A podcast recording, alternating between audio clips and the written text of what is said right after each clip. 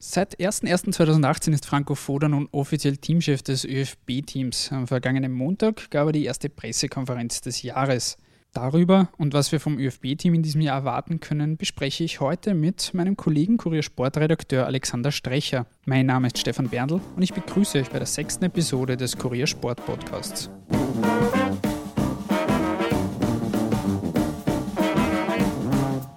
Lieber Alex, vielen Dank wieder fürs Dabeisein. Du bist mittlerweile eh ein Stammgast hier im Podcast. Wir reden heute über das Thema Franco Foda, ÖFB. Foda ist jetzt seit 1.1. offiziell ÖFB-Teamchef. Am vergangenen Montag hat er die erste Pressekonferenz im neuen Jahr gegeben, bei der auch offiziell begrüßt worden ist. Viel Neues ist dabei nicht wirklich zu erfahren gewesen. Was waren für dich die wichtigsten Punkte bei dieser Pressekonferenz?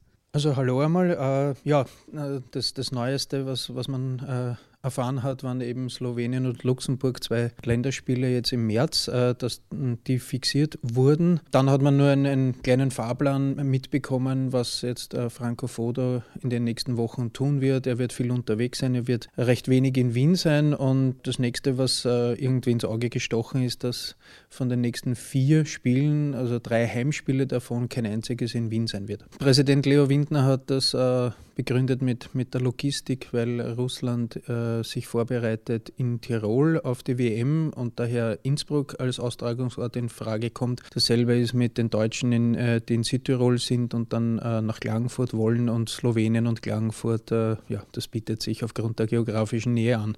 Das erste Länderspiel wird jetzt am 23. März stattfinden gegen Slowenien. Foda will jetzt auch in der nächsten Zeit viele Spieler testen, viele neue Spieler auch dazu bringen. Er hat da gemeint, im Bereich von 40 bis 50 Spielern, die er da im, im Fokus hat. Wie viel wird sich deiner Ansicht nach da im Vergleich zur Ära Koller und zum Spielerstamm der Ära Koller wirklich ändern und wer käme da in Frage in Zukunft? Also ich glaube, äh, dass äh, von den Spielern her sich schon am Ende der, der Ära Koller ein, ein wenig geändert hat. Es ist ein ganz normaler Umbruch, weil junge Spieler äh, eben nachrücken. Ob jetzt von, von, vom Auftreten des Teams sich viel ändert, da würde ich jetzt nicht unbedingt allzu viel erwarten. Ich kann mir vorstellen, dass Franco Foda doch vielleicht da und dort taktisch flexibel spielen möchte, äh, wie weit er das dann auch umsetzen kann. Äh, ja, dafür sind auch die zwei Testspiele jetzt da. Äh, 40 bis 50 Spieler, das ist äh, ja ein Großkader, aber ich glaube, da sind auch viele dabei, die einfach nur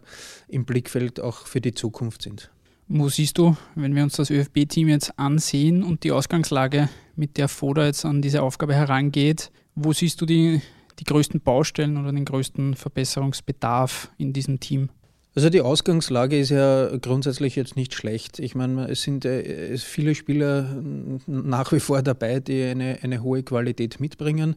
Ähm, die letzte WM-Qualifikation wurde nicht geschafft. Das heißt, äh, so gesehen kann es nur besser werden jetzt äh, in Richtung Europameisterschaft. Also mehr als nicht schaffen kann man es auch nicht. Und die Baustellen, ja, es, es bleibt wahrscheinlich äh, wieder alles für einiges hängen beim, beim Thema David Alaba. Findet er die richtige Position für ihn, so dass alle glücklich und zufrieden sind? Und dann gilt es ganz einfach, äh, Alternativen zu finden, dass man jede Position wirklich mehrfach besetzen kann, äh, eine richtige Mischung zu finden aus alt und jung. Jung, die nachrücken, wie weit haben die schon die Qualität, um auf äh, diesem Niveau eben erfolgreich spielen zu können. Also ähm, das, das wird auch für Franco Foda wie für jeden anderen Teamchef vor allem genau diese Aufgabe sein. Es ist jetzt 2018 ein Jahr für den ÖFB, das relativ ohne Highlights auskommt. Also es ist kein Großereignis in diesem Jahr. Ist das für einen Teamchef, der jetzt neu beginnt, ist das eher ein Vorteil oder eher ein Nachteil, wenn nicht wirklich ein, ein Highlight am Programm steht?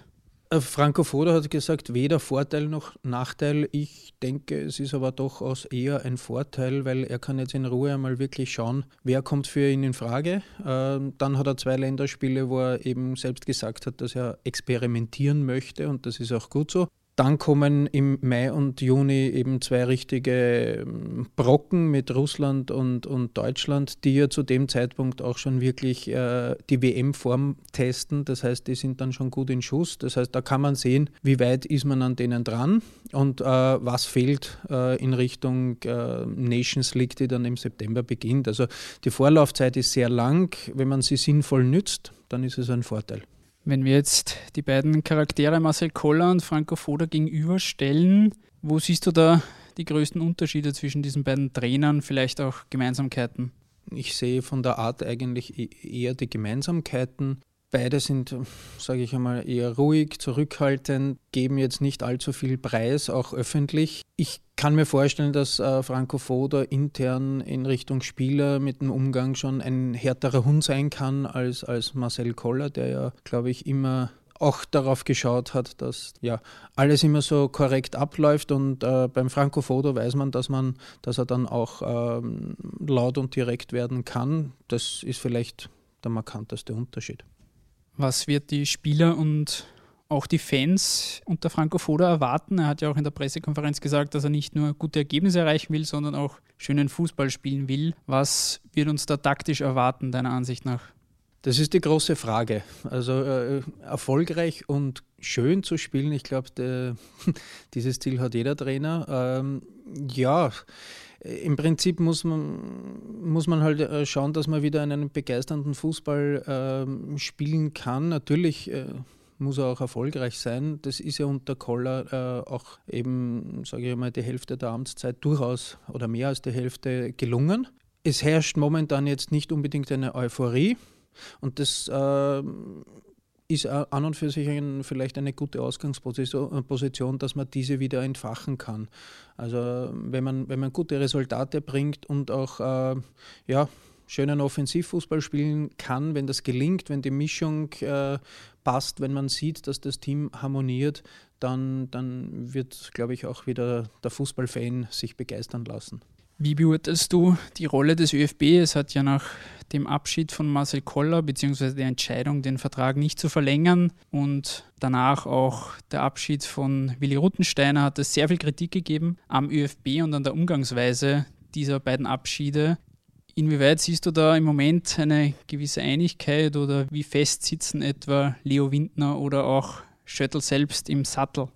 Also es waren äh, ja, turbulente Zeiten Momentan haben sich die Wogen etwas geglättet und, und die, die Lage hat sich beruhigt. Also ja, Peter Schöttl ist jetzt neu bestellt, äh, der sitzt äh, schon fest im Sattel.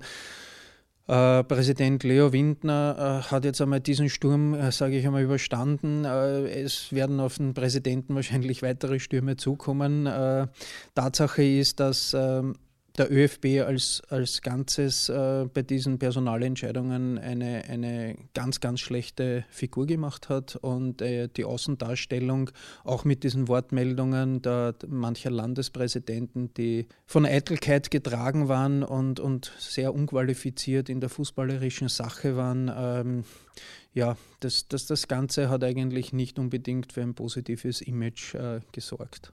Du hast die Landespräsidenten schon angesprochen die waren da nicht alle, aber ein Großteil davon auch sehr in der Kritik. Wird das in den nächsten Monaten uns noch weiter begleiten, wenn es dann einmal nicht laufen sollte mit Franco Foda? Also ich finde, äh, grundsätzlich ist das jetzt äh, nicht, nicht die, die, allerwichtigste Debatte rund um das Nationalteam, aber es ist gut, dass diese Diskussion äh, einmal in Gang gesetzt wurde, auch von den Spielern. Es waren ja vor allem Spieler, äh, die bekannterweise intelligent sind, äh, die das äh, eben geäußert haben und die dann auch irgendwie gemeint haben, ob man dann vielleicht eine Reform machen könnte.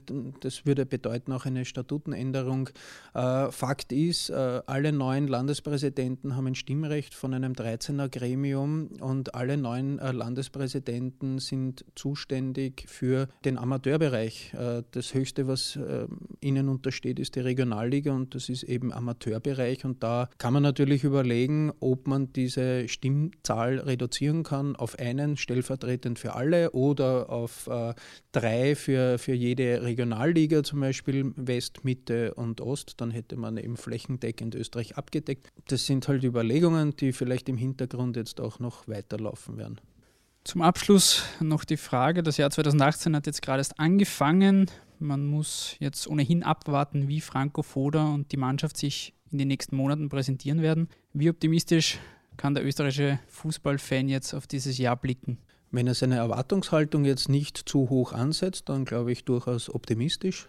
Man kann sich äh, durchaus freuen auf, äh, ja, auf die Länderspiele zuerst einmal, dass man, wenn man sieht, die ersten zwei, äh, dass sie Testspiele sind, wo probiert wird, wenn man das so akzeptiert. Dann hat man zwei wirkliche starke Gegner, vor allem das Spiel gegen Deutschland wird natürlich wie immer emotional brisant äh, und dann beginnt äh, die Nations League dann äh, ab September, wo man auf den ersten Blick sich nicht wirklich so auskennt, wahrscheinlich der Fan, aber das wird sich auch noch ändern und dann beginnt es halt halt mit Pflichtspielen, aber ähm, wie gesagt, äh, das heißt ja nicht, äh, dass die Nations League allein über eine EM-Teilnahme entscheidet. Das heißt, man hat noch ein Hintertürl, das ist für Österreicher immer sehr gut. Damit sind wir auch schon wieder am Ende dieser Episode. Lieber Alex, vielen Dank. Ich bedanke mich auch fürs Zuhören und würde mich freuen, wenn ihr beim nächsten Mal wieder mit dabei seid. Abonniert uns doch gern auf iTunes. Wir hören uns beim nächsten Mal.